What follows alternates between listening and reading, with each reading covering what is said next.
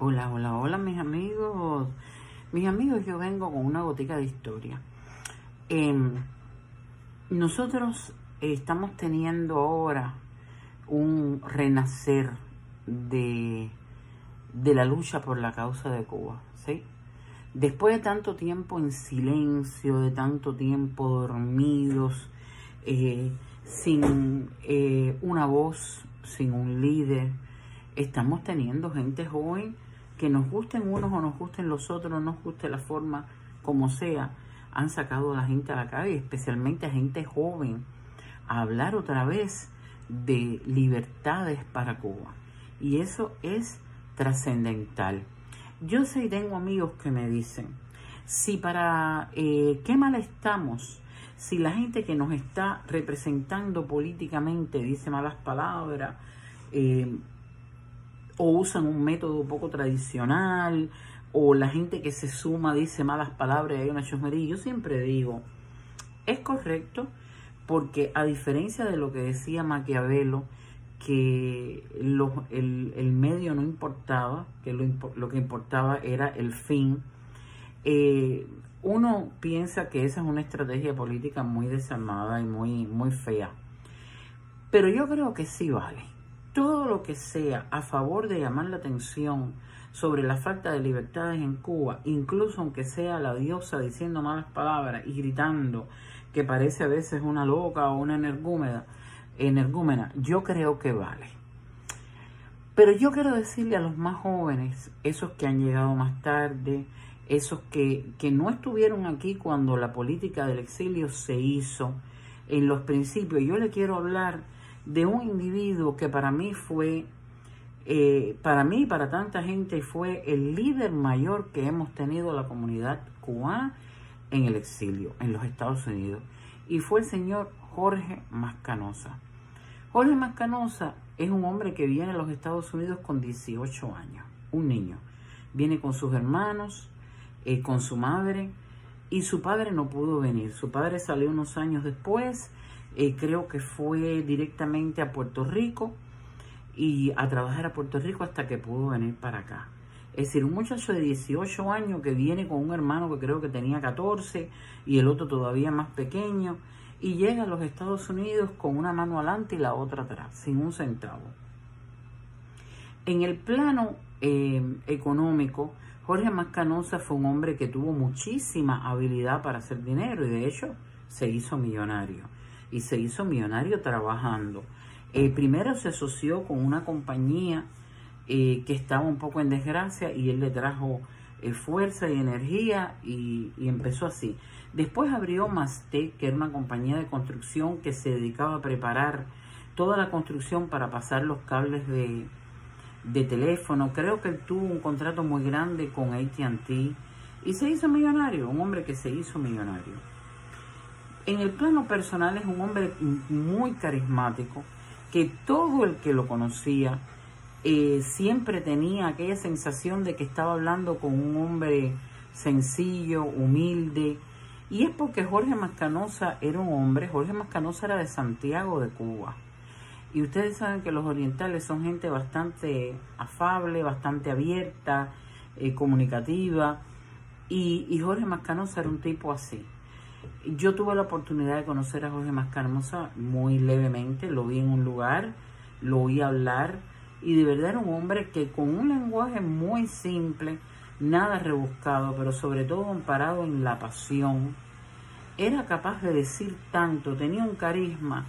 También le estaba hablando a, a un cubano, a un compatriota que tenía mucho interés por la libertad de Cuba y las cosas que él decía no solo las conocía, sino que las aspiraba y las anhelaba. Y, Jorge Mascanosa era un tipo carismático, era un tipo simpático, un tipo que caía bien.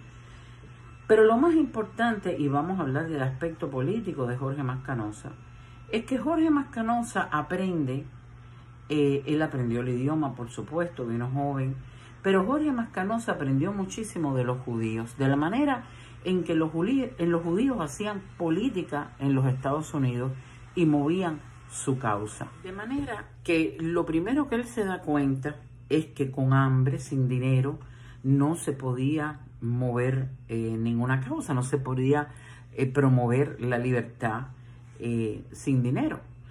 Y por supuesto aprendió el lobby político de los Estados Unidos y fue el, el pionero, uno de los fundadores y el chairman o presidente de lo que se dio en llamar la Fundación Cubano-Americana.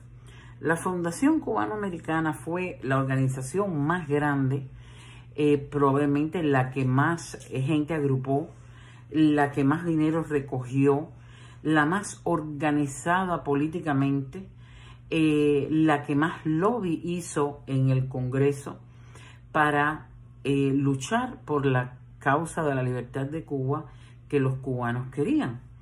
Y la gente mandaba dinero. Yo tenía familia, yo tuve familiares que, que ganaban una miseria y le mandaban dos dólares, cinco dólares, ocho dólares a la Fundación Cubano-Americana porque definitivamente, y yo vine en los 80, imagínense ustedes antes, pero había, eh, yo conocía mucha gente de las que vino en los 60 y los 70, y había un nivel de patriotismo tan alto, un deseo tan grande del cubano de eh, solucionar eh, el desastre que había ocurrido en Cuba, de darle voz y libertad al pueblo que no, que, que había quedado detrás, a la familia, etcétera.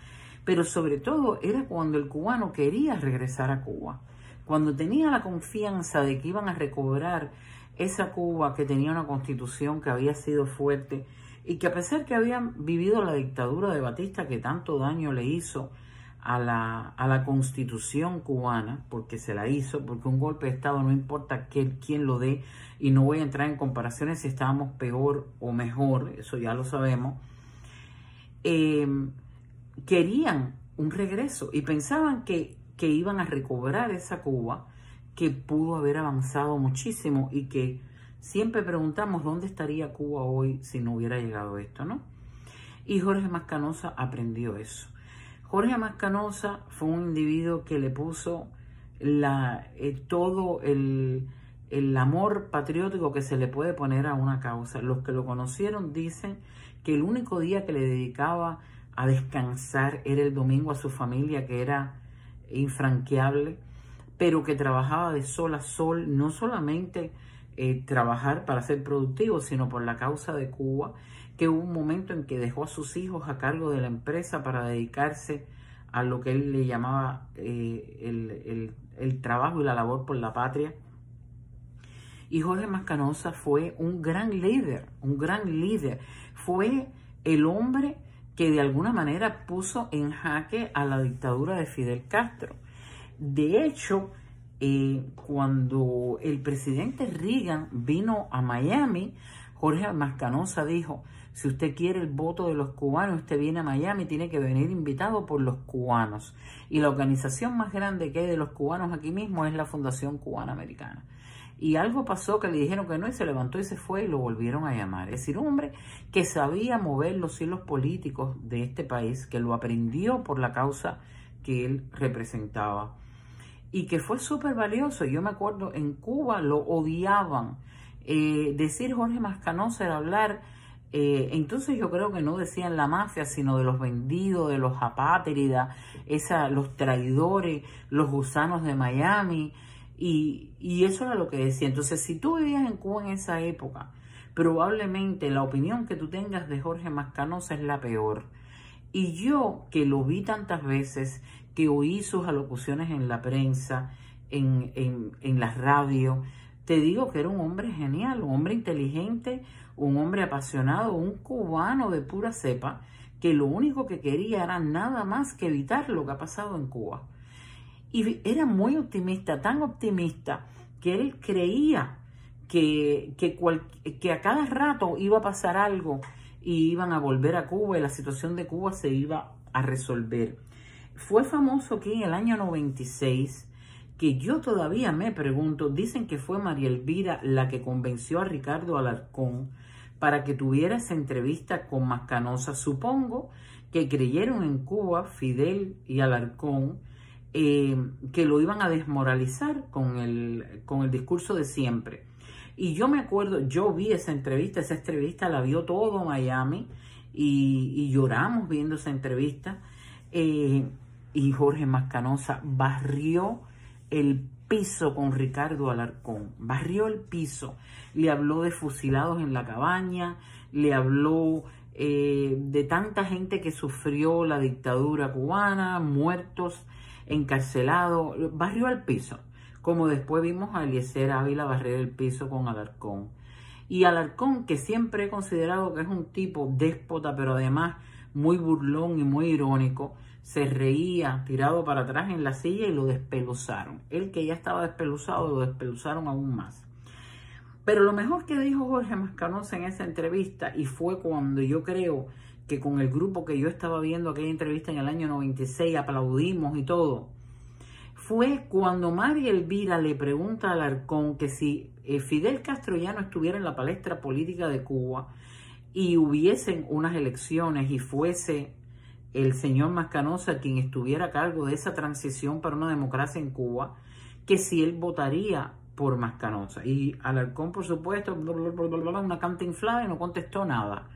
Cuando María Elvira le hace la misma pregunta a Mascanosa, Mascanosa dice, pone una serie de statements o parámetros y dice, si llegamos a una elección libre, con todas las libertades, con la posibilidad de que el pueblo salga, taca, taca, taca, taca, nosotros sí apoyaríamos al señor Alarcón. Y le dio una clase de galletas sin mano, que aquello fue, yo creo que de las pocas veces que he visto a Alarcón quedarse callado, como cuando lo entrevistó el que también lo callaron. Y yo me imagino que ese día eh, Castro tiene que haber estado, pero revolviéndose en la silla donde estaba, viendo aquel debate que fue grandioso y que tiene que estar en YouTube. Yo lo voy a buscar y si lo encuentro, se los voy a poner en debajo de este video. Pero hay que recordar a hombres como Mascanosa, hay que virar un poquito el tiempo atrás. Y si tú no estabas en Miami, si tú eres de los que piensas que el exilio cubano nunca hizo nada por la libertad de Cuba, si tú eres de los que piensas que aquí no se hacía más nada que enriquecerse o hacer dinero o, poner negocios, si tú eres de los que crees eh, que fueron gente que vinieron porque de verdad eran tan malos como te lo contaron en Cuba, escucha la historia de estos hombres de Mascanosa, para mí el líder más grande que cuando murió en el año 97, justo un año después de, este, de esta entrevista, nos quedamos sin un líder. Hemos, perdimos en ese momento, y yo lo dije siempre y todavía lo digo, perdimos el líder más sólido y más grande que tuvo el exilio cubano. El exilio cubano, no los inmigrantes económicos, el exilio cubano. Y yo creo que ese fue el primer eh, cambio no vamos a decir golpe, pero el primer cambio de la historia del exilio cubano en los Estados Unidos. Pero hay que recordar a hombres así. Búsquenlo, por favor. Vayan a Google, eh, vayan a ver el video de la muerte de Mascanosa, que fueron miles de personas súper afectadas con la muerte de este hombre que fue un buen cubano. Quien te haya dicho en Cuba, y hoy ya probablemente a cualquier joven en Cuba que tú le digas Jorge Mascanosa no lo conocen, pero la gente de mi edad y un poco más joven eh, tiene que haberlo oído porque lo diabolizaron de una manera increíble, lo convirtieron en un, en un ser despreciable, en una mala persona. Y no, Jorge Mascanosa era una gran persona, un hombre carismático, un hombre bueno, un padre de familia, un patriota, eh, un hombre extremadamente trabajador, un hombre para aplaudir. Y es nuestra responsabilidad y es nuestro deber rescatar nuestra historia, rescatar los nombres de la gente que antes de que estuvieran los que están ahora, a los cuales hay que apoyar, a todos, a Urquiola, a Ferrer, a las damas de blanco, a todos, hay que acordarse de la gente que estuvo antes, de la gente que ustedes no supieron, no conocieron o que olvidaron. Bueno, caballero, si esto que yo he dicho hoy, eh, hay días que no puedo decir la tontería, porque cuando hablo de hombres como este, no puedo decir la tontería. Si esto que yo he dicho hoy tan importante sobre un hombre eh, espectacular les ha gustado, por favor, pásenlo. Jorge Más Canosa. Pasen ese nombre y pónganselo a la gente que se hagan una pregunta. ¿Quién era? Busquen el, la entrevista con Alarcón, busquen el funeral, entérense de dónde venimos para poder encontrar hacia dónde vamos. Nada, suscríbanse por favor, vuélvanse locos y denle a la campanita y pásenlo, pásenlo. Un beso, los quiero.